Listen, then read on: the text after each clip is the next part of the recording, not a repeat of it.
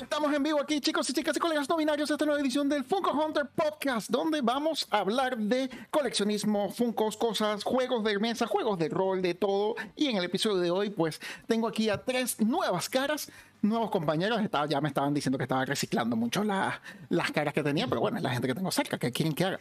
Y pues hoy es un programa muy especial cerca de mi corazón, a pesar de que tanto uno, dos de mis compañeros acá me conocen como jugador y saben que soy la peor, el peor jugador que existe.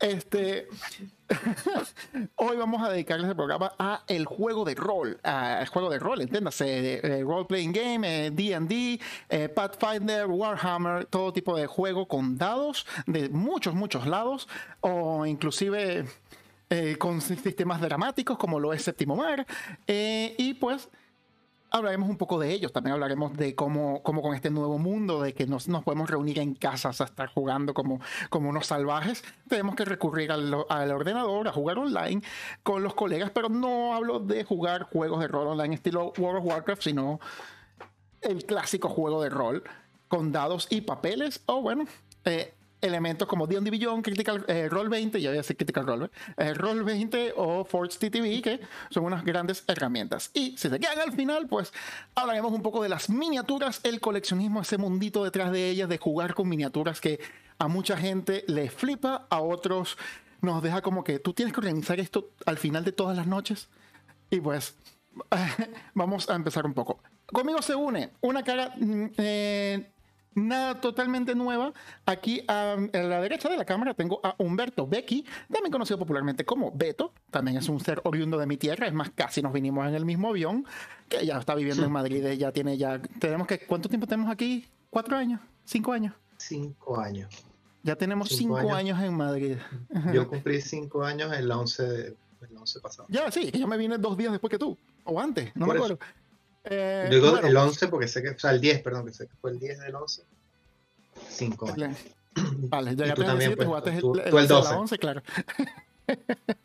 y bueno, él es, master, es un máster muy experimentado, ha habido jugador de juegos de mesa, eh, gran, que debería tener un canal de, de, análisis de juegos de mesa. Todavía lo estoy engatusando para que hablemos un poco de los juegos de, de, de los juegos de, de Prospero Hall cuando vaya adquiriendo un poco más.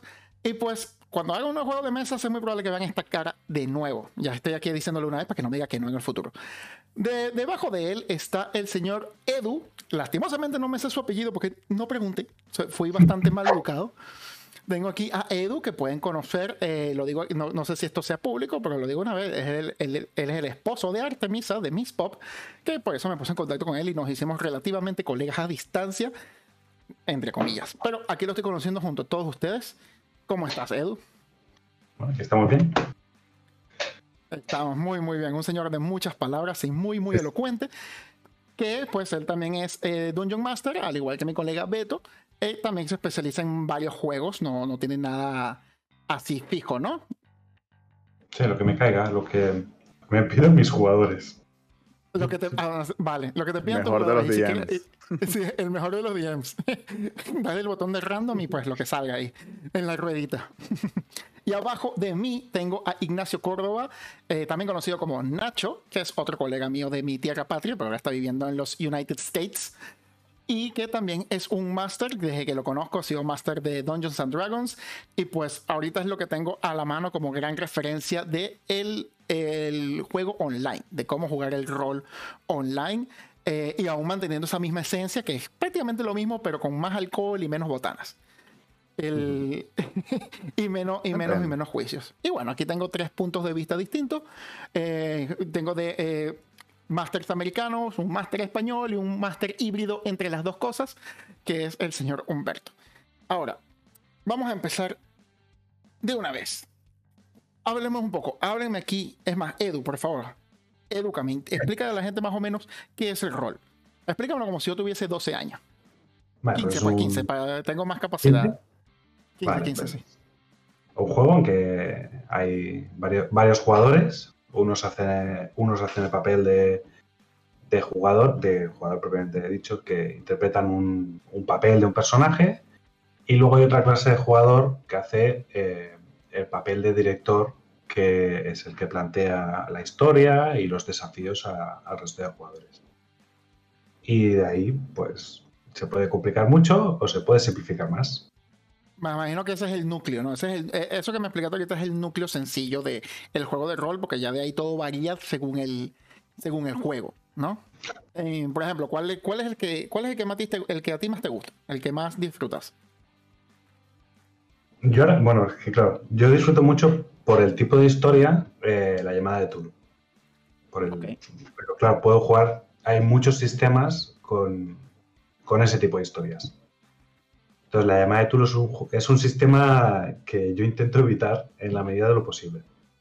Muy difícil de hacerse una ficha para lo que te van a durar los personajes y, y que, bueno, no, no, se necesita tanta, tanta paja para lo que luego es explicar una historia, que los personajes eh, tomen decisiones y, generalmente mueran. Así que. Esa es la meta de todo juego de rol, que generalmente mueras, ¿no? Al menos es la meta de los masters que he conocido. Ah, eh, Nacho, háblame ahí más o menos cuál es, cuál es el que más te gusta y qué diferencia su mecánica de los demás que hayas experimentado. Eh, para mí no, tengo tanto conocimiento de, varios RPGs. He jugado Vampiro la Mascarada, he jugado Starfinder con, con Beto. Em, prácticamente son esos tres y Dungeons and Dragons, que es lo que yo más juego. Yo no tengo tanta, tanto para comparar. He estado tratando de ver si, si coqueteo un poco con otras opciones, pero hasta ahora con lo que conozco, Dungeons and Dragons sigue siendo el que más me, me llama la atención yo creo que es más que todo por el ambiente. Creo que es mucho más fácil eh, presentar un escenario a tus jugadores cuando con tanto contenido fantasioso medieval como, como bueno, el, Señor de los Anillos. Claro, todo, lo que emplata Tolkien, ¿no? Sí, toda la cultura pop se presta. Entonces es mucho más fácil dar una descripción y, crear el escenario en la cabeza de tus personas, de tus jugadores, eh, porque ya están todas estas herramientas, todas estas referencias. Eh, creo que una de mis debilidades es la, descripción de los lugares, entonces me apoyo mucho en referencias. Casi siempre suelto una referencia como, bueno, como la casa de los elfos en El Señor de los Anillos, o imagínense el bar donde se encontraron con Legolas, con, con Aragorn, por ejemplo. Ya. Y bueno, tú dirías más o menos que eh, sí, sí se ha notado que el, eh, Dungeons and Dragons o también conocido como D&D y creo que aquí en España es Calabozo No, no, Dragones y Mazmorra. Es para nosotros, es para nosotros, sí. En España es Dragones y Mazmorra. Aquí en España es Dragones y Mazmorra. Ah, Mazmorra, eh, Y es como el más estándar. Y, el Dragones viene antes. te aviso que los dragones vienen antes, ¿eh? Bien. Sí, es como el más estándar. Te da el dragón y te escondes luego en la mazmorra. es el más básico. Te digo que no fuésemos para allá. no fuésemos para allá. el D&D es como el más básico, el más fácil para un jugador nuevo meterse, ¿no? O, han jugado uno que sea mucho más. He, escuchado que, que A ver, es tercera 13 Age es un poco más sencillo. Y, y en Twitter eh, consumo bastante, sigo bastantes personas que están metidas en el tema de RPG y muchos comentan que si bien D&D es, sencillo, hay otros un poquito más sencillos, sobre todo para, para gente que está empezando a jugar al roleplay y no quiere como sobrecargarse con todo lo que pueda aparecer en una hoja de D&D bien hecha. Mm. Vale, vale. Y señor Humberto, dime, en toda tu vasta experiencia que te conozco, que es un señor ya de 40 años, que ha experimentado todos los juegos habidos y por haber en los últimos 20 años, bueno, para ti, no, no, importa lo sombrío, no importa lo sombrío Más juegos que, horas para jugar en el día. Pero sombrío que sea, cuál es el, el juego que mucho de que sea. Yo, yo, tengo 20 años, yo empecé dirigiendo un sistema que se llama GURPS cuando tenía como 20 años jugando, Eh, para me, que no haya, para me que no introdujeron a ese sistema. Generic Universal Role Playing System. Es como mi sistema madre. Jackson, ¿no? Eso lo creó Steve Jackson. Ese es de Steve Jackson Games, sí. Yo jugué eso. Eh, cuando comencé a jugar, me introdujeron en ese sistema. Me introdujo además un chico de Brasil que me dejó los libros en portugués y yo agarré esos libros y empecé a dirigir con ellos. Porque donde estábamos no, no había acceso a los libros de rol. Pero sí he regresado varias veces al sistema. posteriormente porque me gusta mucho, me gusta la manera en la que se crean los personajes y todo. Pero tengo favoritos de, de, todo. Ese, ese no, no me abandona de mi corazón, pero ya no lo juego, pues últimamente. Porque además aquí en España todo el material de referencia está en inglés, es un poco más complicado porque hay, hay esa barrera idiomática que, que, aquí la gente rechaza un poco, le cuesta. si es un grupo eh, que sea bilingüe, es difícil. Vale. Y el GURPS no, no, se, no, se, eh, no, se, ha popularizado tanto entonces, ¿no? Sí, a ver, yo ahora actualmente estoy dirigiendo Pathfinder segunda edición, estoy dirigiendo Starfinder, estoy dirigiendo eh, varios sistemas, ¿vale? Estos últimos dos, eh, en realidad los dirijo en inglés, porque tengo un grupo afortunadamente que comprende el sistema, porque a pesar de que son sistemas que sí están traducidos aquí, tienen una editorial que los ha cogido aquí en España y los ha traducido, lo, el fallo es que no todo el material está traducido. Entonces, ya.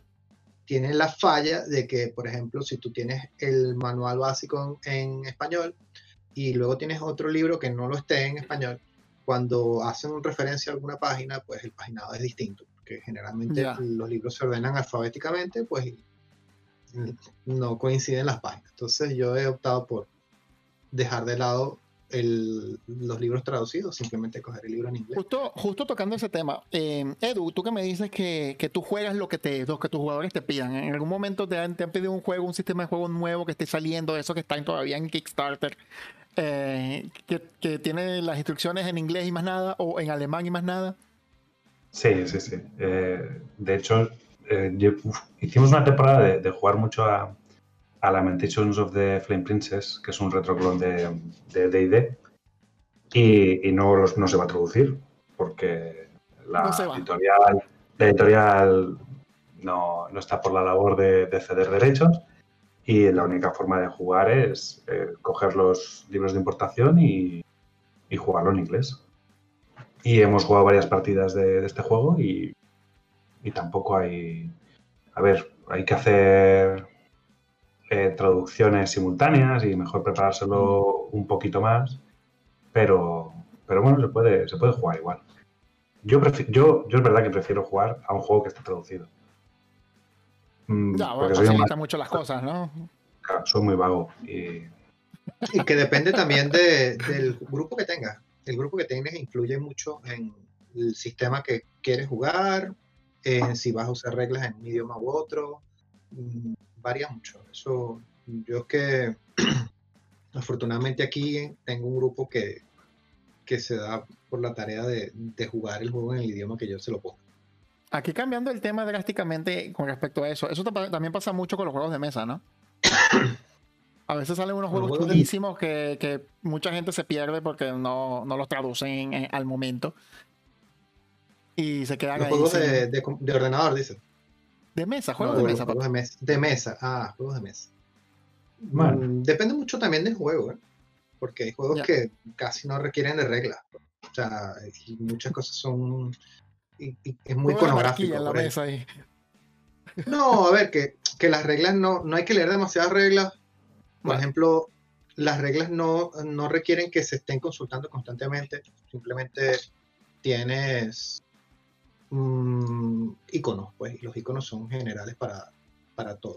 bueno, hablando de que tú, de Tulu, por ejemplo, eh, yo no me yo no a ver, si, si, si, a mí me das un Eldritch Horror en alemán, yo no voy a poder jugar eso. Es como.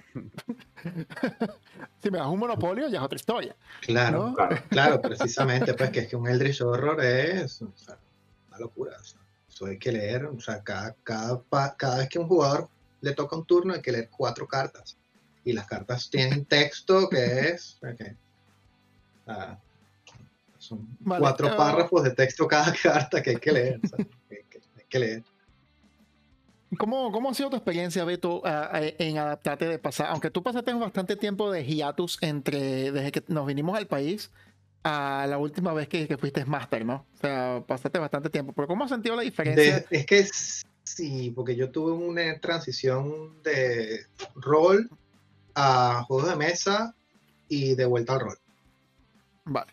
Porque eh, los juegos de mesa eran como más fácil de captar gente que jugara. Pues, simplemente te sientas, explicas 20 minutos y dale.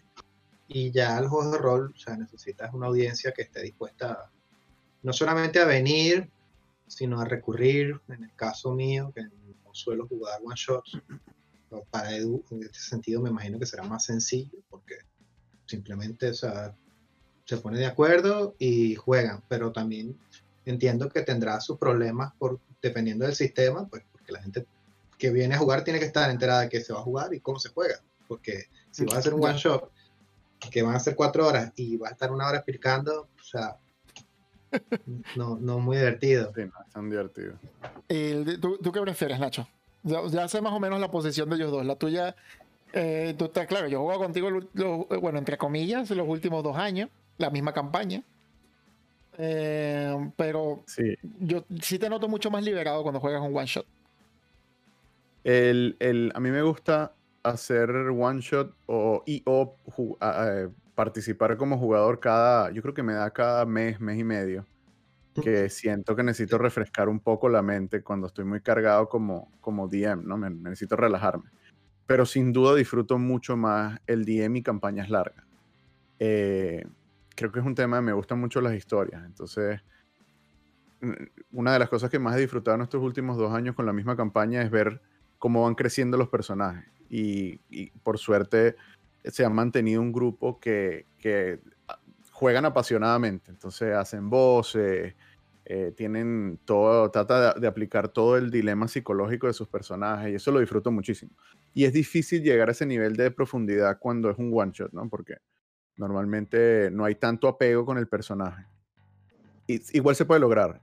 Yo en algunos one shots lo hemos logrado, pero no es lo mismo, ¿no? Todavía no conoces ese personaje, no sabes quién es él o ella. Ni el jugador lo conoce. Exacto, nadie. lo digo al lado del jugador y el no sabe. Claro, porque lo interesante es que el jugador conozca a su personaje y, y, desarrolle esa personalidad que eventualmente florece si es una campaña larga. Y, y todo, y, la, la, guinda de la torta para mí es cuando los demás personajes entienden, de alguna forma empiezan a conocer a, uno eh, o entre ellos. Eh, sí, ya lo, ya lo van a venir, ya, ya o, le, le, ponen, o sea, le, dan pie para que haga. Que a una bola de fuego en ese cuarto, lo sabíamos. Empiezan, a, empiezan a, retar, sí, empiezan a hacer retos morales, empiezan a hacer intercambios. Ahí es cuando es mi pico de adrenalina, ahí es donde yo más disfruto este juego. Es cuando los veo que, que la relación crece y que empiezan a surgir cosas nuevas. Bueno, sí, más allá de la historia que tú preparas, ellos también incorporan cosas al juego. Eso, eso es muy, bueno. Cuando el juego, llega a ese nivel, abogando por las campañas largas. Dame, dame unos buenos, unos buenos, eh, unos buenos atributos de la, de, de los one shot. El, tiempo, o sea, el, tiempo de los jugadores físicos. Sin duda. Eh, yo juego, yo juego one shots por obligación. A mí también me gustaría jugar campañas, pero pero las campañas requieren un, grado de, compromiso colectivo que, a veces es difícil de... Que antes sí que se podía. Yo, yo juego campañas cuando iba al instituto, cuando no teníamos nada que hacer, excepto estudiar y, poca cosa más, pero cuando las cosas se empiezan a complicar, cuando empezamos a trabajar y, y ya no se podía, no nos podíamos comprometer a hacer partidas estables cada, cada semana o cada, cada dos semanas. Y entonces al final te ves abocado por obligación a los one shots. Pero bueno, no, yo los defiendo porque son historias cortas, muy concentradas, muy, muy intensas, que una vez acaban, pues a la siguiente y ya está. Vale, y ah, vamos, a, vamos a hablar ahora de, la parte de jugadores. ¿Cómo, ¿Cómo te has sentido tú? Em, ¿Has tenido el mismo grupo de jugadores desde hace bastante tiempo o han ido cambiando poco a poco? Me dice que estás en, un, en un, grupo de rol, ¿no? En una asociación. Sí. Hay un, grupo central y, de vez en cuando pues, se, va, se va añadiendo alguien, pero casi siempre somos los mismos más alguien más. Vale. Eh, ¿Cómo sientes esa adaptación? O sea, eh, eh, mm, ¿Cómo lo planteo? Eh, ¿Preferirías tener siempre a los mismos? No, a ver, a mí no me gusta dirigir a gente que no conozco. Por eso yo soy muy reticente a, juego online por eso. Porque no me gusta eh, a alguien a quien no conozco, porque no, sé de qué rollo van o, qué les puedo mostrar o si se van a sentir incómodos o lo que sea. Y yo también me siento incómodo porque es una persona que no conozco. Pero yo siempre prefiero gente que ya conozco, al menos mínimamente. Aunque sea fuera del ámbito de rol. O sea, que le conozca como persona, porque sí, hay, hay gente que, que a falta de un mejor término, es tóxica. Sí. Y intoxica todo el grupo realmente. Que, como es una experiencia compartida, si no tienes una persona, o sea, si no, tú no confías en que esa persona por lo menos va a respetar tu autoridad como director, por ejemplo, como mínimo, no llegas hasta ese mínimo, de verdad que no, no merece meterla en la mesa ah, de buenas a primeras. Pues hay que conocer a alguien antes de poder meterlo en una mesa porque le estás abriendo tu mente a esa persona y tú y, los otros que están sentados contigo a la mesa.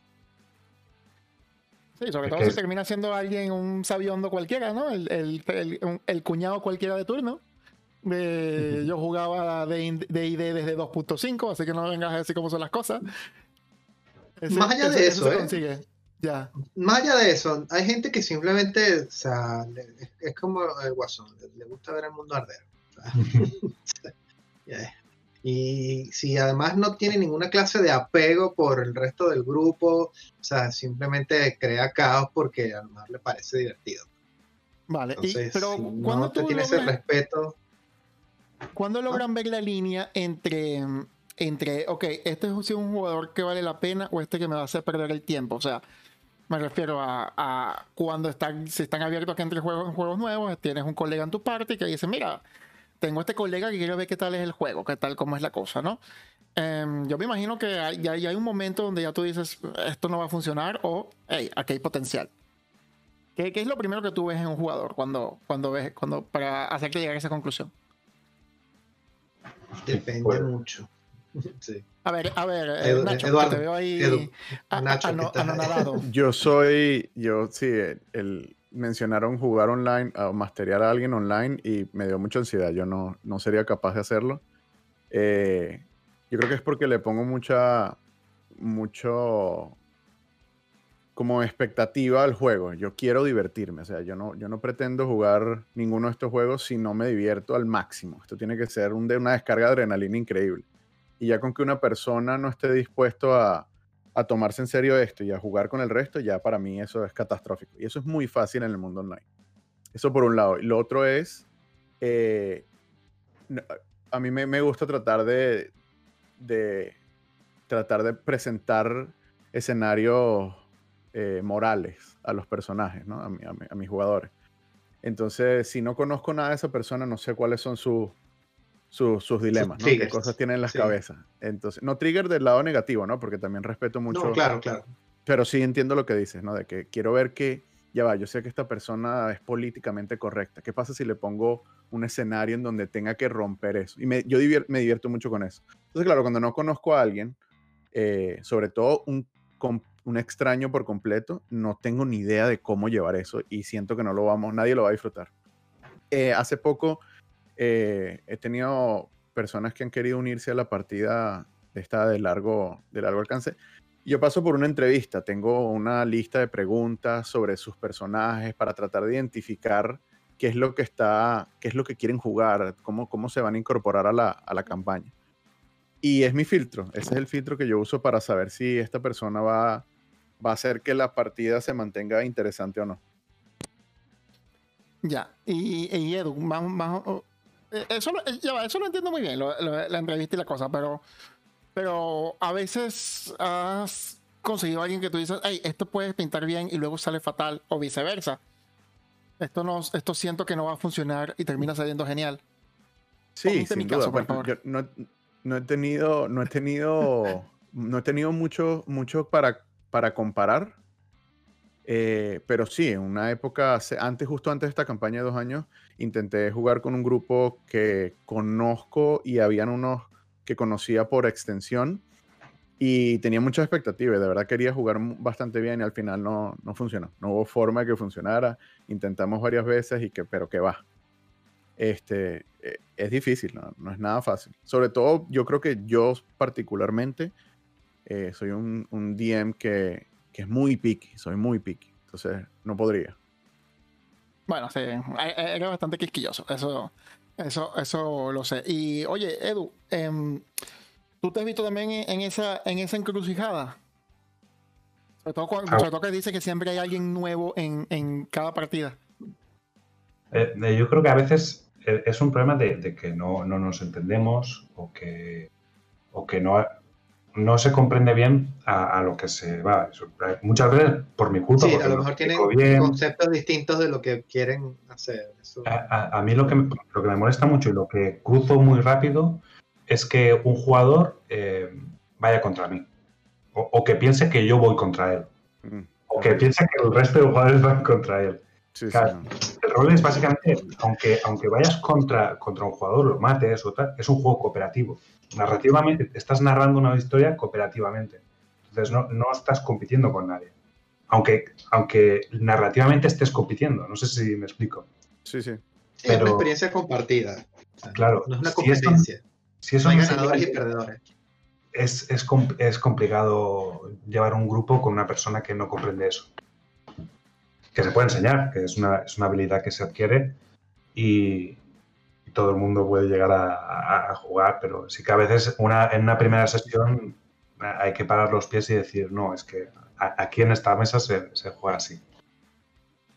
Vale, sí, sí he notado un cambio de hace, vamos a ponerte el, escenario, Beto, de hace 10 años para acá, eh, que he visto que el rol está mucho más presente en el mundo, ¿no? Presente se, ha popularizado mucho, porque antes, hace muchos años se veía a modo de tabú, la gente, cierto estereotipo de personas que lo jugaba, y lo que comentábamos anteriormente, antes de comenzar el programa, entre nosotros sobre cómo ciertas personas lo han hecho popular al, jugar ellas mismas, eh, personalidades menores, por decirlo de algún modo, han jugado y la gente lo ha visto y se ha, lo ha normalizado, de, cierto modo. Les ha parecido que es como que, ah, pero mira, mm, a lo mejor tenían un concepto erróneo de, de qué se trataba y, y trataban de evitarlo de cierto modo, pero posteriormente, pues al ver que gente que ellos consideraban que eran interesantes lo jugaban, pues se interesaron en la misma medida. Sí, es un, es un chiste recurrente, ¿no? El, lo que ha sido el juego de rol a lo largo de la televisión de todos estos años. Eh, de hace un tiempo para acá, bueno, eh, por mucho que me duele admitirlo, eh, Big Bang fue muy influyente en eso. O sea, estuvo Em, se mostró a mucha, a mucha gente, la ceguera fatal, no voy a entrar en ese tema, pero ayudó a popularizar muchas cosas, a normalizar mucho. Se han visto en varios programas de comedia o varios programas dramáticos el juego, o sea, ha sido más presente, principalmente Dungeons and Dragons, porque al parecer es el único con licencia pública que la gente puede publicar en televisión, a pesar de que existen cientos y cientos de juegos de rol y siempre hay uno para ti. Y pues, como, como comenta Beto, se ha popularizado bastante en los últimos años, sobre todo con, con, eh, YouTube, con YouTube, por ejemplo, eh, este grupo famosillo de Critical Role, que todos tienen una opinión al respecto, pero hay que admitir que ayudaron a normalizar bastante a nivel popular el juego de rol e inclusive a crear una, una cultura de de más o menos como la gente que ve juegos en Twitch, pues gente que ve eh, juegos de rol también online eh, en YouTube y en Twitch pueden conseguirlo. Hay mucha gente, por ejemplo, Nacho, acá en la campaña que tenemos también presente, eh, cada lunes tenemos una partida que la, ponemos al mundo para que la gente la disfrute y pues eso ha ayudado a crecer bastante la cultura. ¿Cómo se llama el actor este, el esposo de Sofía Vergara, Nacho? Que, Joe Manganello. Joe, Manganello Joe Manganello también, que este, este, este el típico tipo de gimnasio papeado de Hollywood, eh, que también es de un Young Master y pues ha ayudado a popularizar eso ya. Y, ha sido genial, ¿no? Ver, eso.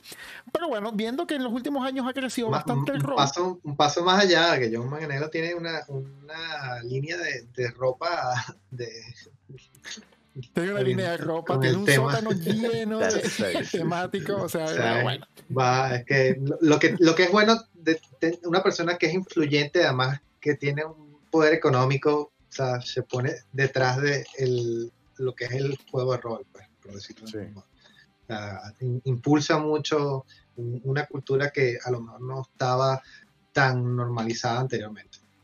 Cuando ves al tío así, dices, ah, pero este es un actor y, juega, y la gente dice, ah, mira, qué, normal. Bueno, hubo, hubo, hubo, una foto muy popular, me acuerdo, de alguien, eh, no sé qué era, de, sacó una foto de gimnasio típica después de hacer pesa, todo musculoso, que decía, eh, yo no juego D&D. Y se viralizó la foto porque salió John Manganiello diciéndole yo sí y muestra su foto de una mm. portada de Men's, Health. Este, y bueno, se popularizó y empezó todo un thread. y bueno, viendo que se ha popularizado tanto el rol, eh, nadie le importa. Ah, bueno, eh, dato curioso que nadie le importa: el Undertaker se retira este, este mes, después de 30 años de carrera, Nacho.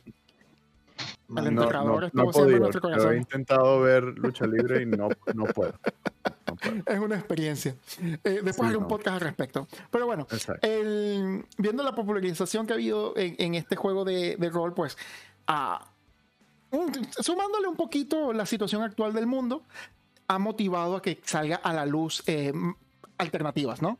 porque esto es un juego generalmente presencial. Generalmente se juega, eh, colegas se reúnen en una sala de juegos o en la casa de alguien, con botanas y refrescos, con chuches, em, con, muchos, muchos dados, que cada quien tiene que tener su dado, por favor, hay que ser higiénico. Y pues dado que la vida está cambiando, eh, también el modo y mm, el juego de internet, el, internet ha ayudado bastante. ¿Has tenido experiencia eh, jugando online, Edu? He tenido dos experiencias, también por obligación, pero no, no hay mucha diferencia, pero sí que se echa en, falta el, trato humano, el estar en la mesa y... Claro, a ver, yo juego mucho narrativo, entonces tampoco yo no pongo mapas en la mesa, a lo mejor sí que doy algo de imagen, en, que eso lo puedo hacer en Roll20. En Roll20 yo no he tenido, yo juego en Roll20 y no tenía ningún problema porque realmente no necesito mucho que, que darles, aparte de alguna foto, algún ponerles música y poca cosa más, pero sí que se echan falta el, el poderles escupir en la cara a los jugadores, o no sé. Decirle, de mi casa. y decirle, ¿sabes cuánto daño te hice? Ya vengo, voy a buscar más dados. pero, pero a, ver, Nacho, ¿puedes explicarme rapidito para los que escuchen y vean qué es Roll20? Y plataformas similares, o sea... Sí, eh, son, son lo que llaman v, VTT, eh, que es Virtual Tabletop. Eh, son, son plataformas online, normalmente son en la web directamente. Algunos, hay unos que se instalan que, en donde puedes simular un tablero relativamente físico. Es todo lo que necesitas para hacer el juego de, de roleplay, pero en una interfaz virtual. Normalmente vienen con una, una plataforma para mostrar mapas con la habilidad de poder crear tokens o figuritas de los personajes y las hojas de personajes. Eso es como que el mínimo de, cualquier VTT que... no, olvides que... Ah, perdón, y lanzar los dados, muy importante, muy importante.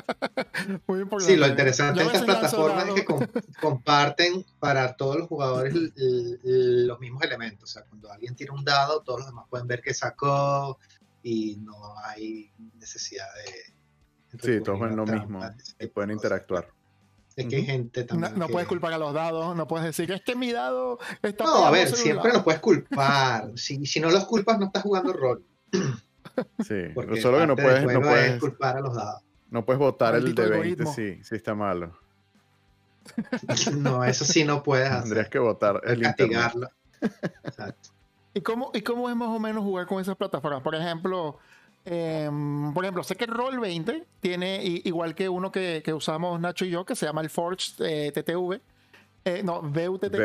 VUTT. VUTT. Eh, disculpa, Edu, que nosotros decimos V. Entonces nos confundimos con el V, no sabemos muy bien cómo La V, exacto. Yo todavía no sé, yo todavía no sé cómo decir VTT, ¿Cómo se dice rayos ultravioleta? Rayos V. Por ellos V. EV. V. V. bueno, en fin, estupidez, estupideces. Sí, que ahora también se dice, se dice así. Sé que, ese, sé que ese sistema está bastante adaptado a Dungeons and Dragons, pero si quiero jugar otra cosa, Nacho. ¿Qué pasa si quiero Sí, jugar no. eh, la llamada de Tulu? La, la- la mayoría de los, los, de los BTT modernos ah, dan como más, son un poquito más agnósticos al, al, al setting que estás jugando. Por ejemplo, Foundry eh, te permite ah, crear tus propios módulos. Creo que eso fue lo, es lo más interesante de Foundry, que te permite crear tus propios módulos de juego y es como más pensando en la comunidad. La misma comunidad eh, interactúa a nivel de código de software de, de JavaScript para poder crear los diferentes módulos. Entonces, no solamente está soportado quinta edición, sino que también está soportado Pathfinder, Starfinder y muchos más. Y en el caso de Roll20, que es como creo que el más popular a la fecha, ese y Fantasy Ground, también tienen opciones para integrar otros, otros sistemas dentro del mismo, de la misma virtualización. Claro, porque hay que Vale. tener en cuenta que estos son unas páginas que prestan un servicio y su entrada monetaria radica en que mientras más gente lo juega, pues ellos pueden vender más suscripciones y, y obtener más, más beneficios, por lo cual si lo hacen de manera que se pueda usar con cualquier sistema, pues mejor para Ah, ellos, porque sí. tienen un, un mercado más amplio, normal. Total. Pero eh, yo particularmente he jugado también ya en estos sistemas y realmente no, no me agradan demasiado. O sea, la manera presencial siempre supera con creces. Ya, pero vamos También a- depende de- del grupo en el, con el que juegas, Claro. ¿sabes? Porque es que es más difícil mantener la atención de personas que están en su casa rodeadas de elementos distractores que, sí, estar sentados todos en una misma mesa y tú poder atrapar la atención de ese jugador o, o percibir cuando ese jugador a lo mejor no está este, en- envuelto en, la- en lo que está pasando. O sea, te puede estar viendo a la cara en la cámara y estar viendo la otra cosa en la pantalla. O sea, ¿me entiendes? Puse, puse una, foto así, más. una foto así en el ángulo para que, para que pensaran que estaba ahí. pero bueno, No, omitiendo lo obvio. A ver, ¿no? la cámara, la cámara te sigue grabando, pero tú no ves lo que él está viendo. O sea, ya, ya. está viendo videos Pero en YouTube omitiendo, o- omitiendo mientras lo los demás jugadores están en su que- turno. O sea, Omitiendo eso que No, a ver, eso es lo que te, pasar. comen- lo Vamos- que te quiero vamos comentar en- con respecto a, la, a la experiencia, de la, la diferencia entre las experiencias virtuales y las experiencias presenciales. O sea, en- es una herramienta que sí ayuda para que tú puedas compartir con otras personas la experiencia del juego de rol, pero se queda corta en el aspecto en que tú estás rodeado de tus propias distracciones y no, no están todos en el mismo sitio, que, es lo ideal. Bueno, claro que siempre es lo ideal, pero mira cómo está el mundo ahorita. Sí, pues. a ver, a- no, no hay, ni hay que- modo, hay no hay darle- otro modo de hacerlo actualmente. Sí. A ver, Por eso te digo, omitiendo lo obvio que es eso, eh, o sea, nunca vas igual que el contacto humano, que la presencia, que mantener la atención. Ya vamos a hablar un poco más nuclear y de, ok, a nivel de experiencia y tal, le ves potencial, o sea, le ves un, un futuro. ¿Crees que puede hacer la- eh, un paso a, por ejemplo, D&D, creo D&D Beyond, por ejemplo? Y tienes ahora todo ese sistema, toda tu base de datos online y tu sistema de dados, etcétera. O sea, ya se están empezando a mover hacia allá porque el mundo está cambiando, pues. La gente es más hikikomori. y así se ha forzado o por decisión propia. Y pues esto está ayudando. A mí, por ejemplo, a mí en mi caso, aunque no lo parezca Nacho, me, me ha motivado bastante a jugar más. Por ejemplo, no tener que no tener que prepararme para salir de mi casa. Eh, y estar a las 3 de la mañana del otro lado de la ciudad así, y, y tener que esperar la madrugada para irme a mi casa, por ejemplo. Eso me- entonces me motiva bastante el sistema online. Ya, claro, Pero, eso, eso obviamente tiene sus pros y sus contras, pues. Y ahora, hoy en día, son más contras que pros. No, a ver, mira, el D&D Beyond además está orientado a- al sistema, lo que es la digitalización de las cosas. Que Ok. el D&D Beyond está orientado en que tú no, no necesariamente lo tienes que usar de forma online. O sea, tú vienes con tu tableta, te sientas en la mesa a jugar y tienes tu personaje donde quieras que tengas acceso a internet. Y los dados y todo lo tienes allí. O sea, tú puedes usar el D&D Beyond para jugar presencialmente en una mesa también.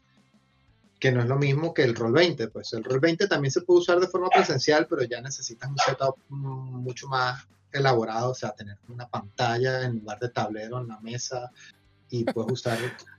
A ver, lo he visto. O sea, y, actualmente hay, empresas que venden mm, mapas animados para tus partidas de rol y si tú tienes una pantalla de tablero, pues en mapas animados. Pues, pues y, no son muy costosos, además, son, mapas, son relativamente económicos. O sea, o sea, se puede montar algo muy interesante cuando tienes los elementos, pues, porque ya la pantalla ya, ya es otro, ya, ya por allí se te va todo. Ya es otro gasto. Ya es otro gasto. Y la mesa donde ponerlo, porque no es una no, no, tampoco queda muy elegante poner un televisor acostado en la mesa. sí, o sea, tienes que un poco entrambótico. Y bueno, Edu, has tenido pocas experiencias, pero ¿no se te han presentado más, más oportunidades de tener que jugar online? ¿O, o están un poquito más libres en Barcelona ahorita? No, es que se, bueno, se relajó un poco, que fue un poco un error, pero se relajaron las medidas y empezamos a jugar otra vez eh, eh, en persona y ahora se han vuelto a, a, a, las medidas, así que va a tocar otra vez volver a, porque no se puede salir entre poblaciones, hay toque de queda, así que juegas o, no juegas o juegas en, en Roll 20 y jugados. También, en, mi, en, mi, opinión personal es que muchos de esos sistemas no son muy... A ver, como son open source, que tú puedes trabajar en ellos y editar el código, que te permita la libertad de editar el código, etcétera. Eh, algunos pueden ser no amistosos para el usuario nuevo. Eh, yo creo que cuando llegue un momento donde creen algo que sea sencillo para el usuario nuevo eh, o el usuario no experimentado o el que no tenga contacto con ningún tipo de, esas cosas que ya te todo programado, es muy probable que el, jugar los juegos de rol online no masivos eh, crezcan de aquí a uno a un par de años. Eh. aunque claro, obvio, vamos, que es obvio que no va a superar lo presencial. Pero bueno, ayuda a gente como Nacho, por ejemplo, que no tiene amigos en Miami. Eh, todos sus jugadores están en Panamá, en, España, en Chile. y bueno, ayudar al menos a mantenernos conectados, pues. Sí, yo no podría estar jugando sin, patrocinado por online. Yo particularmente he tenido suerte de, de, tener el grupo que tengo, porque yo comencé con tres jugadores y ya llevo seis, pues, porque han ido incorporando gente que eh, hablan con ellos y dicen, no, que está interesado, y vienen a jugar y se quedan. es que yo particularmente, mi, filtro es que decidan venir a jugar después de la segunda sesión. No, no, no, tengo problema. que no sean imbéciles. Y que no sean imbéciles es otro filtro. No, a ver, que no sean imbéciles. A ver, no, no es problema. O sea, es difícil porque, o sea, si tú conoces, si tienes amigos en común, eh, ya, ya, por ejemplo, los, las personas que yo tengo jugando conmigo que incluyen a otras personas ya me hacen ese filtro. Ya, o sea, no invitan a alguien que ya no consideran que vaya a encajar con el grupo. Y claro, me consultan antes, esta persona viene generalmente a una partida lo, hemos incorporado. Yo estoy dirigiendo dos campañas largas actualmente, dos sistemas diferentes y los estoy alternando, o sea, con el tiempo. O sea, un sistema, eh, llegamos a un punto, paramos, continuamos con otro sistema. Y generalmente cuando alguien viene nuevo a jugar, termina incluyéndose en las dos campañas, pero entra principalmente a jugar como de prueba. O sea, le damos un personaje, esto es lo que está pasando ahora y si te diviertes y te parece que quieres seguir viniendo, pues bienvenido. Ya estoy ya al límite de, de, lo que me gustaría tener en la mesa actualmente para dirigir, porque también eso depende del sistema que estés jugando y de tu capacidad como director, cuánta gente eres capaz de mantener entretenida a la vez. Yo, yo como máximo he tenido nueve personas en la mesa sin incluirme a mí y es complicado. es forzado, es forzado ya. ¿Qué es lo más que ha tenido, Edu? Hacían ruido. más o menos 9, 9 o 10, pero es un juego específicamente para grupos grandes, Mm. que es eh, ¿Qué Macadabre, juego es? eh, que es un juego Ma- Macadabre, Ah, Maca. Perdón. es un Tengo hambre. juego Ok. médico este y hay mucha mortalidad, es muy dinámico, entonces, claro, los, los jugadores van cayendo muy rápido y tienen mucha responsabilidad. porque los jugadores se reincorporan y, y, claro, Caen como eh, moscas. sí, se pueden llevar. Es para grupos grandes, porque realmente un grupo pequeño no puede- es imposible que sobreviva. ¿Y tú, Ignacio, pues, qué es lo más que bien. tenía en una mesa? ¿O en una sesión online? Eh, 12 personas. Fue horrible. Bueno, no mentira, fue, fue, fue divertido. Jugamos Diferente. Tú estabas, tú estabas, de hecho. Nieto. o sea, sí, eso fue, Fue eso fue en en la Caracas, hace, oficina. uf, hace como Sí, seis años más. Hace, no más. Sí, sí, como 6, 7 años. Sí, 7 años. Fue porque eh, fue en la oficina. Después de After Hours. Después del, del trabajo que como que nos organizamos para ver quién querían jugar. Todo el mundo quería jugar. Y, y al final jugamos hasta las, desde las 10 de la noche hasta las 4 de la mañana, una cosa así. Sí, sí. Se quedaron dormidos, y personajes se quedaron dormidos y todo. Por la cantidad de gente que éramos. Avanzaron, avanzaron Eh. la mitad de la historia que yo tenía preparada. Eh, Eso oye, también ah, es un ah, elemento que hay que tener en cuenta, porque la gente, no, o sea, no solamente tú como director que seas capaz de entretener a esa gente, que el juego sea dinámico. Que, Sí, sí. o sea, están seis personas en una mesa y a lo mejor pueden estar 20 minutos. Yo, sin recu- yo recuerdo una vez que jugué Séptimo Mar en Jerez y uff, es que, a ver, quiero mucho a mis amigos de Jerez, los amo con toda mi fuerza, pero digamos que ellos les, les gusta mucho la historia y eso, y, y llegó un punto en Séptimo Mar que fueron dos sesiones de burocracia. Fueron, do- fueron dos sesiones de tenemos una isla. Vamos a, vamos a hablar sobre cómo vamos a manejar, administrar la isla, administrar los burdeles, administrar la cantina, administrar el, el hostal, eh, administrar los barcos que tenemos y los recursos. Y eso fueron dos o tres sesiones. Y yo ahí, así. Mientras ellos estaban sumando números. y que, no, bueno, pero si es por mes, entonces tantas monedas de oro. Pero ellos, eh, a ver, yo, yo la pasé fatal. Yo. Sí, sí. Los otros cuatro Sí, no personas que estaban jugando estaban teniendo el momento de sus vidas. Sí, sí, sí. estaban disfrutando. Por fin, dice. Por Sí, que fin sí, puedo gerenciar un burdel. Oye, y he notado que hay dos tipos de juego, ¿no? O sea, bu- bueno, hay muchos tipos de juego, pero me refiero a ya en el gran esquema de las cosas, hay dos tipos de juego, aunque uno no es obligatorio. Y es eh, el tema que me gustaría hablar, que es el uso de miniaturas en los, video- en, en los juegos, iba a decir los videojuegos, en los juegos, porque a veces, mira, con la imaginación ma- vale, vale y sobra, tienes un papel, un- un- una monedita con tu cara y estás listo, pero hay, gente que, que va la, la extra milla y pues em, produce todo, todo, todo una gran, un gran número de miniaturas para, para jugar. Inclusive lo- los juegos de antes, los, los, los starter kits de D&D del, del pasado, te venían con varias figuritas ya, ya listas para que tú Y los juegues actuales también. eh, con ella. Y eso se perdió un poco, pero en otros juegos, en muchos juegos ha subido, y en otros juegos ha- bueno, se ha mantenido como nulo. Entonces, eh, ¿qué, qué les parece a ustedes el- el- ese mundo de, de las miniaturas?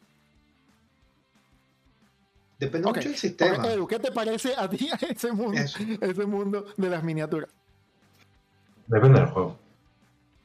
Eh, las miniaturas para el mazmorreo eh, está muy bien, porque es un tipo de juego que, que prima la colocación de, tus personajes y de- del escenario y del mapa. Claro, en Dungeons and Dragons tiene mucho sentido jugar con miniaturas. En, en la llamada de Tulu o en juegos de investigación no tiene mucho sentido. A ver, puedes jugarlo, pero no añade nada que, que no sea vuestros personajes están en esta habitación y hay esto, hay un, un escritorio, un, un armario y tal. Que, que tengan una, una miniatura no les, va, no les va a sacar de nada. Aparte que sea divertido, pues tener a, a gente que les gusta pintar miniaturas y les gusta tener un setting y todo un, un escenario, pero no, no lo veo un valor añadido en, juegos de investigación. En mazmorreo es muy divertido. Es muy chulo. Cuando dices mazmorreo te refieres al tipo de juego que eh, requiere mucho de movimiento, combate, eh, principalmente medievales, ¿no? Que sea, que sea de exploración. Que sea de exploración de mazmorras o, o ese tipo. Entonces sí, que haya criaturas y haya combates, eh, combate táctico. Entonces sí que es muy importante el tener muy claro eh, la visualización del escenario. Ya. Bueno, eh, lo más interesante es que en, este, en esta cultura del, juego de rol nació la subcultura de las miniaturas. no, Beto, yo, yo, sé que estás un poquito más letrado en, el tema. Sí, a ver. Lo que pasa es que, a ver, como dice Edu, como decíamos, depende del sistema. Hay sistemas que están orientados más a, son sistemas tácticos y hay sistemas narrativos. O sea, los sistemas de juego de rol narrativo, pues da igual, o sea, hasta tener una hoja de personaje con atributos a, a, veces está sobra, dependiendo del sistema. O sea, yo he jugado juegos de rol en los que tu hoja de personaje son siete preguntas el, juego te pregunta siete, te hace siete preguntas y eso es tu ficha de personaje. Ya está. O sea, cómo tú respondes a esas preguntas es lo que va a determinar cómo tu personaje va a actuar en el escenario.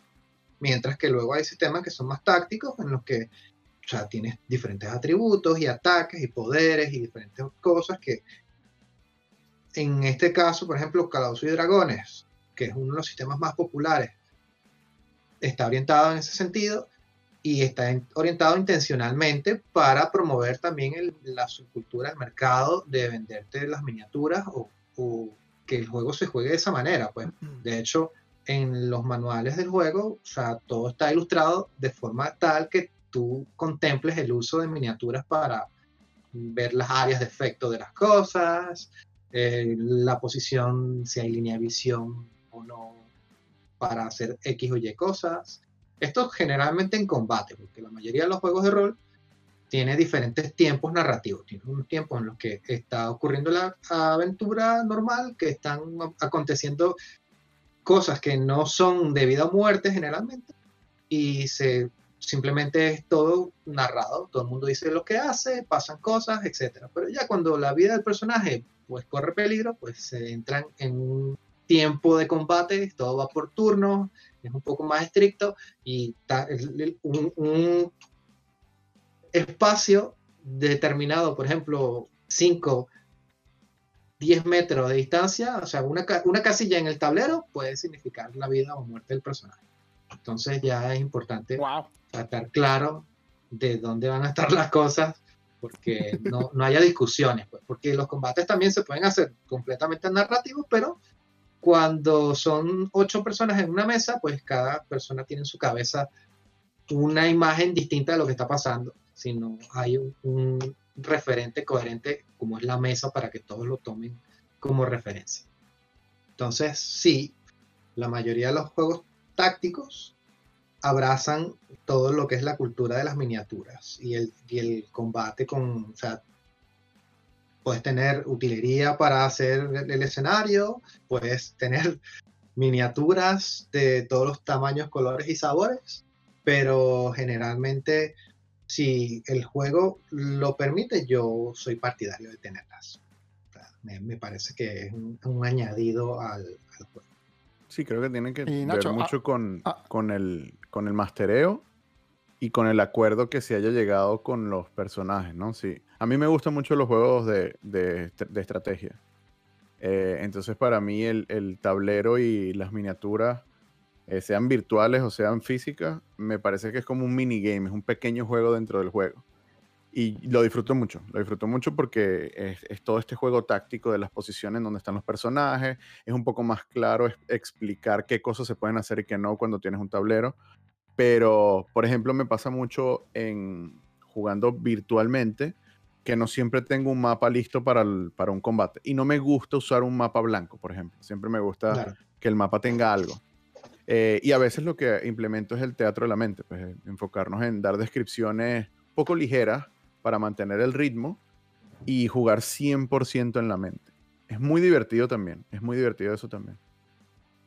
Claro. yo era, mira, yo era fan de los tableros antes de tener miniaturas. O sea, yo que cuando empecé a jugar, o sea, tenía un tablero, o sea, improvisábamos un tablero en blanco, lo que sea, y las figuras, o sea, los que representaban al personaje eran cualquier cosa, desde botones hasta lo que sea, pues, pero hasta frijoles. Tenemos ahí una, Sí, lo que haga falta para que se siete son siete goblins, ¿eh? Y estas habas ya, exacto. son Eso, orcos. Es, exacto. así, así era. Así era. Así arrancaba uno. Sobre todo en Venezuela. Ya, que, que, no tenías acceso a ciertas cosas como las tenemos ahora. Y, y que además uno era más joven, que tampoco tenía el poder adquisitivo. uno era más chico. Tenía más tiempo claro, la vida. Que, que eso, eso también influye. Pues. Pero bueno, vamos a hablar un, poquito más de la subcultura que nació de ahí, porque inclusive conoció gente que, que trabaja mucho con miniaturas y no juega ningún tipo de rol. Este, porque ha, crecido mucho. Ahorita que se colecciona mucho plástico, tenemos mucho más acceso con las impresoras 3D, eh, sean de, de, yo le llamo de empuje, sean de empuje o de resina. Eh, que, que, las puedes tener en tu casa, pues ya no es una cosa inaccesible como hace 5 o 10 años. Y pues ha crecido mucho más el mercado de las miniaturas y la cultura y, muchos videos en YouTube de cómo pintar las mejores técnicas. Es más, he visto, he aprendido más técnicas de pintura en cómo pintar miniaturas que en, que en videos de arte realmente. y, y, pues te quería preguntar más o menos qué, qué tal es todo ese, ¿Cómo tú has visto, al menos aquí en España, toda esa cultura de, de, miniatura? Porque yo sé que tú tienes un como un pequeño grupo de Facebook ahorita, que es eh, eh, Print and Play, ¿no? ¿Cómo, corrígeme si me equivoco. Es Print, Paint and Play. Print, Paint and Play, eh, que estás ayudas, motivas a, gente que dice, bueno, diseñe sus propias cosas si es posible, o que lo consigan en muchos third party como ¿Cómo se llamaba? Forge, se llamaba el sitio que vendía miniaturas y te las y te mandaba los, Forge es un lugar en el que tú puedes adquirir miniaturas personalizadas para lo que quieras, personajes o enemigos o lo que sea. Ahora, la verdad es que con lo que es el mundo de impresión 3D se abren muchas posibilidades. Yo comencé, como te digo, con botones y actualmente pasé de cuando me compré una impresora 3D, mm, pasé de, imprimir miniaturas para, para los juegos a diseñar yo mis propias miniaturas para el sistema. Por ejemplo, tengo un sistema que estoy jugando que es Starfinder, para lo que no se encuentra casi nada. Pues he, decidido hacer yo mis propias miniaturas e imprimirlas. Y, cómo, ¿cómo es el proceso más o menos? Eh, eh, házmelo, sí, házmelo así en, pedacitos. ¿Cómo es el proceso para...? ¿Cómo es el proceso? O sea, tú dices, ay, tengo este personaje en Starfinder, por ejemplo, y quiero una miniatura. ¿Qué, qué hace? de, qué partes ahí? Si tienes ya la impresora 3D, eh, es tan fácil como ir a diferentes páginas, como la que acabamos de mencionar, Hero Forge, y ahí tú puedes crear tu propio personaje. Ellos te pueden o enviar la figura si no tienes impresora, claro, cuesta más, o te pueden enviar simplemente el archivo para que tú imprimas en tu casa y o sea, tardas ni dos horas en imprimir una miniatura. Es súper sencillo. Ya a la hora de diseñar las miniaturas, ya es otra historia, pues. son horas detrás del ordenador. Has estado tú ya probando el ZBrush. Yo también estoy usando el ZBrush. Y también he tratado de aprovechar ese, ese, ese nicho en la, en la, falta de miniaturas para ese juego y las publico para que otra gente las tenga. Pues. Porque hay gente que está jugando el mismo sistema y tiene el mismo problema que yo, pues, que no encuentra. es lo que tienes en tu grupo, ¿no? Tienes un Patreon y todo para, para ayudar a. Tengo un Patreon donde sí distribuyo miniaturas que están orientadas a ese sistema en particular. Porque es como. El Finder, ¿no? Específicamente. Sci Fantasy, sí, es ciencia ah, ficción de fantasía. Ya, son orcos, elfos y, y enanos, pero en el espacio, por ejemplo.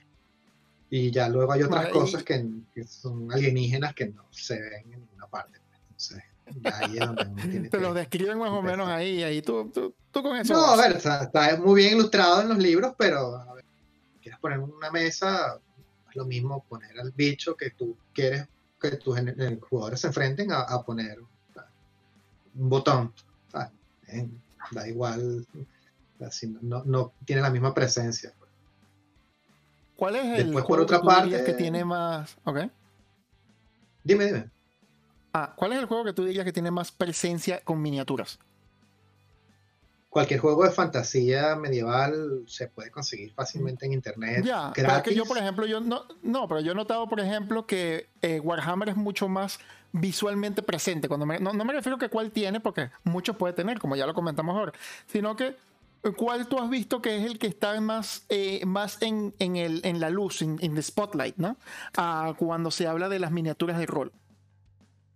Y toda la, y toda la cultura de, de, de pintado y de Warhammer, sí, para lo que es la cultura de pintar, Warhammer tiene mucha más presencia, pues, porque es un juego wargame, o sea, más allá de las reglas del juego, o sea, el juego está orientado a las miniaturas enteramente, o sea, tú, tú puedes comprar miniaturas y dedicarte a pintarlas y nunca jugar el juego, por ejemplo. O sea, es, basta ese nivel en el que, sí, sí, a ver, te da igual jugarlo o no jugarlo, ya es que hay gente que se dedica es a, a armar ejércitos es que también es un juego que, no solamente dices, bueno, me voy a comprar una miniatura de Warhammer y voy a pintarla. O sea, es que te tienes que comprar un ejército de tipos y pintarla. Y ya no es solamente decir, bueno, voy a sentarme dos horas al día a pintar estos tíos.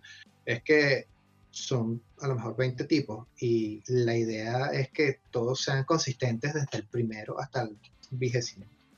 Entonces, ya, ya tienes que desarrollar técnicas de pintura en la que vas como una, una, línea de ensamblaje pintando los tipos para que el resultado final sea consistente entre ellos. Pues. y, formen parte de una, de una unidad, pues que, que, tu idea es que tus figuras forman parte de un ejército y pues son consistentes entre sí. Pues. Eso y cuando te compres posteriormente otras figuras, que, pretendan formar parte del mismo ejército, este, que puedas recrear esos, esos procesos de pintura, que, no es fácil, pues, porque tú a lo mejor o sea, mm, puedas pintar algo y la siguiente vez no te sale de la misma manera, pues, y, se nota. Entonces no es agradable a la vista cuando lo presentas en la mesa. Hay muchos cursos de, gente que se dedica a, explicar ese tipo de cosas. Eso es, es muy interesante. En YouTube está todo, ¿no? Sí, a ver, en YouTube está todo. Después hay gente que se dedica, o sea, yo he visto Patreons de personas que son espectaculares pintando y que hacen cursos de pintura a través de Patreon. Pues tú pagas un, estás suscrito a su Patreon y ellos te mandan videos de, de técnicas específicas. De procesos y tal. sí, o sea, todo el workflow de, de lo que es pintar las figuras para lograr efectos porque también ya después de que son, va por todos niveles, son diferentes pasatiempos. El, juego de rol es uno, luego tienes el, lo que es la impresión 3D, ya es otra cosa, y luego la pintura es otro pasatiempo ya en sí completamente distinto. O sea, no, están relacionados, por supuesto. Necesitas mucho tiempo libre, ¿no? ya, o sea, tienen en común de que necesitas tiempo para las tres, pero puedes hacer una sin necesidad de hacer las otras claramente. Y pintar miniaturas. Edu, ¿te has visto, ¿te has visto expuesto a, a, mucho, a, la cultura de las miniaturas en los juegos de rol? De hecho, mm, no diría que empecé jugando a miniaturas, pero porque sí empecé a jugar a rol antes, pero empecé a jugar a rol mm, muy de pasada, me pareció ok, y luego me, puse muy fuerte a, Warhammer, a Warhammer Fantasy. Y, al final me cansé y volví a rol. Pero sí. Te cansaste. Eh, tengo un día nomás. El, mundo de, las miniaturas es una locura. Una, locura de, gastarte dinero, de gastar tiempo. Sí, una inversión muy fuerte. Y, y un día me cansé y dije, no voy a jugar nunca más. Ni voy a jugar ni voy a pintar nunca más. Ah, pero, pero pintabas antes. Sí, pintaba. Bueno, el señor Humberto aquí es un, un una pala, como decimos allá. Es un, es un duro. Échale, échale, un ojo a, su canal de Print Play and Pay. Lo olvidé, discúlpame, Beto. El. Print, Paint and Play. Print, print Paint and Play. Lo dije, dije Pay. Bueno, si quieres pagar, obviamente nadie, nadie te va a detener. Pero Y que, que, de verdad lo hace espectacular. Y Nacho, ¿tú, tú te, has visto en, te has visto en contacto con el mundo de las miniaturas? No, las veo desde una distancia eh, segura y con, con respeto. Con, ganas, con respeto, muchísimo Y una, ese, todavía ese espíritu de, de ocho años, de cuando ves el muñeco coleccionable que dices, ah, yo, yo quiero eso. Y después te das cuenta que cuesta 500 dólares y dices, no lo quiero tanto. Esa es como que mi, mi, reacción con el mundo de las miniaturas. Sé, sé, lo mucho que me podría meter en eso y eso mismo hace que, que piense un poco antes de meter. Tengo un par, tengo varios que me han regalado y, con el tema de Dungeons and Dragons es, interesante tener por lo menos referencias físicas, algo que puedas tocar. Sí, claro. Pero por mi lado es más de gráfico, de imágenes. Ya. Algo que comentaste, Beto, que, que tú dices que, que, Warhammer es un, es un wargame, ¿no? Este, más o menos, ¿cuál es la diferencia de, lo que es Warhammer y su cultura con los otros juegos de rol? O bueno, me puedes decir tú, Edu, que como me dijiste, te cansaste y dijiste no más. Bueno, en, Claro, eh, el rol proviene del wargame. O sea, del, wargame evolucionó al, juego de escaramuzas y del juego de escaramuzas al, a Dungeons and Dragons. A, Chainmail y luego a, Dungeons and Dragons. Entonces la progresión es eh, de, batallas a gran escala hasta lo personal. Eh, entonces, claro, tiene mucho que ver porque el rol viene de ahí. Eh, cambian las, la, escala, pero no deja de ser que tú te pones en el papel, eh, en el caso de Wargame, del general o, de, o del comandante, o como lo quieras llamar, y en el, en el juego de rol te pones en la piel de un, de un solo personaje. Pero mucho más simplificado. Muy, muy, muy, relacionados. Sí, bueno, no solo eh, simplificado, lo que pasa es que va cambiando el aspecto. O sea, en el Wargame es reglas y combate y todo se va diluyendo hasta llegar al rol en el que ya puedes no tener nada de reglas y eh, interpretar a tu personaje. Por eso es que de la gran escala a la pequeña escala. O sea, tú no interpretas a 300 soldados. Pues. Sea, son tipos que van a morir y tiran los dados y caen 7, ¿sabes? Hasta llegar al juego de rol en el que tú tienes un personaje y él puede combatir tirando dados o puede sencillamente pasar todo un día jugando con él y no tirar ni un solo dado, pues. no, o, no, o no combatir sencillamente, simplemente interpretarlo, pues es una parte de interpretación que, que se separa de lo que es el wargame. El wargame son guerras. Puedo, notar acá, ya, ya, tenemos, ya tenemos más de una, de una hora aquí hablando pistoladas. Así que vamos a ir cerrando, pero me gustaría saber, por ejemplo, a ver, Edu, ¿cuál es el juego que tú recomendarías así con el corazón en la mano? Claro, yo recomendaría la llamada de Tulu. Elige uno, elige uno. Okay. Elijo uno.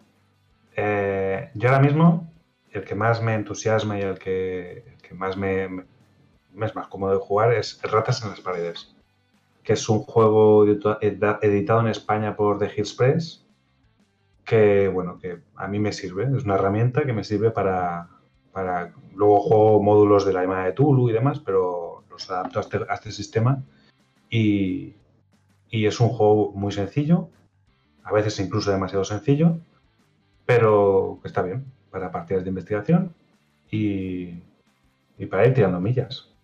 Vale, ¿cómo me decías que se llamaba? Ratas en las paredes. Ratas en las paredes, ok. Eh, Humberto, dime, eh, con el corazón en la mano, un solo juego. Actualmente el juego que más me motiva a mí a jugar es mm, Starfinder. O sea, por eso estoy haciendo figuras para él. O sea, es uno de los juegos que más me, gustan con lo que es la historia y la ambientación que tiene. Y que soy como reglas, yo que a mí me gustan las reglas eso y Pathfinder segunda edición. es que el Pathfinder segunda edición todavía no le he dado tantas millas como al Starfinder, que ya tiene más, tengo ya dos, dos añitos con él. Y el Pathfinder salió hace un año nada más y todavía no le hemos dado tanta rosca como, como al otro. Pero probablemente lo sustituya en el futuro. Pero actualmente Starfinder es el que, que más me gusta. Eh, Nacho, no te vine a preguntar.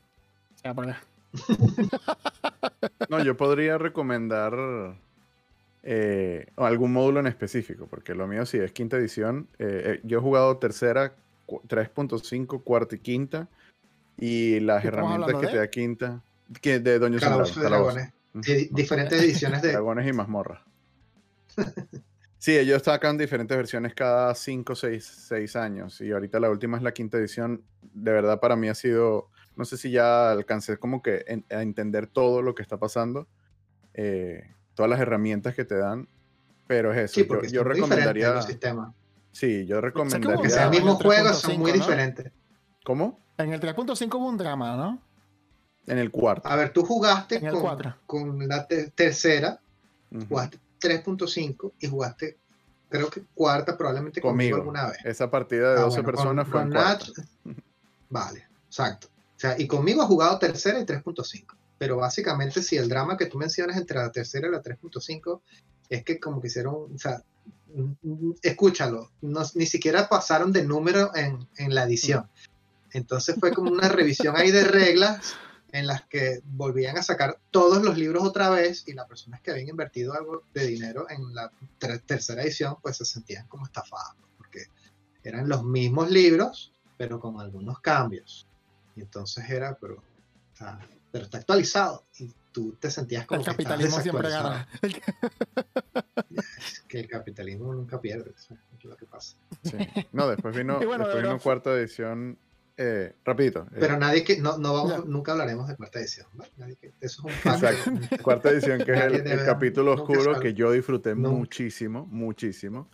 Eh, y quinta, y yo recomendaría es más que todo los, los, los kits de starter, que son los para empezar. Vienen con una campaña con personajes prehechos, con las reglas reducidas y resumidas, para que puedas inmediatamente te sientas a jugar y ya puedes llegar la partida. Obviamente están, creo que están todas, siguen estando todas en inglés, eh, pero hay buenas noticias porque han empezado a traducir. Hay una ya en italiano y eh, creo, si no me equivoco, el starter kit está en español aquí en España lo, lo- lo- Maravilloso. Yo lo recomiendo Edge. ciegamente. Ese starter kit lo- de las ruinas de Fandelver lo he jugado ya cinco veces, cinco grupos distintos y cada vez es un escenario diferente. Vale, el, um, sí, sí sé que Dungeons and Dragons es como bastante adaptable, ¿no? O al menos lo era en 3.5. Y Recuerdo que hubo una época que, que había muchas adaptaciones de cosas populares a ese juego. Por ejemplo, el juego de rol de Warcraft era 3.5 con una, una pintura encima, ¿no? Sí. Era el 3. Sí, bueno, Pathfinder es, eh, está basado en el sistema de 3.5. 3.5. De hecho, es, eh, un, un- era licencia de, de Calabozos y Dragones de, de tercera 3.5.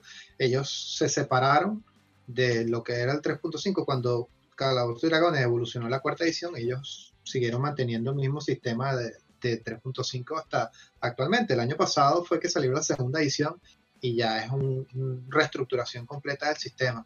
A mí me parece espectacular lo que han hecho y se han desconectado de, de todos los sistemas anteriores que, que yo había jugado anteriormente, incluyendo Calabozos y Dragones, lo que es la quinta edición es distinta también, que cada edición de Calabozos también es distinta a las previas, pues, porque para que la gente o sea, se mantenga en- enganchada. Y luego hay los puristas que, que dicen X edición es la mejor este, y no queremos pasar a la siguiente edición. Así es con Calabozos y Dragones, se, se nota más porque hay más fanbase que en otros juegos, pero casi todos los juegos pasa lo mismo. Que actualmente con, he escuchado lo mismo con Pathfinder, con la segunda edición, porque claro, la primera edición tenía ya como 10 años y todo el material que había desde que comenzó hasta ahorita no se compara con lo que sale de entrada con una nueva edición. Pues, que no pasen los años y se saque suficiente material, pues es normal que no alcance la misma cantidad de contenido. Pasa con los juegos de, de ordenador, porque tú te vas a poner a jugar un juego nuevo y dicen, no, no es tan bueno como está el juego. Sí, bueno, hasta que pasan años y desarrollan suficientes mazmorras o lo que sea. ¿sabes? Bueno, eso, eso, eso es lo bueno de los juegos de rol. Es adaptable a todo tipo de jugador, todo tipo de cosas. Y bueno, cerramos con estas recomendaciones. Eh, Starfinder y Pathfinder de parte de Beto.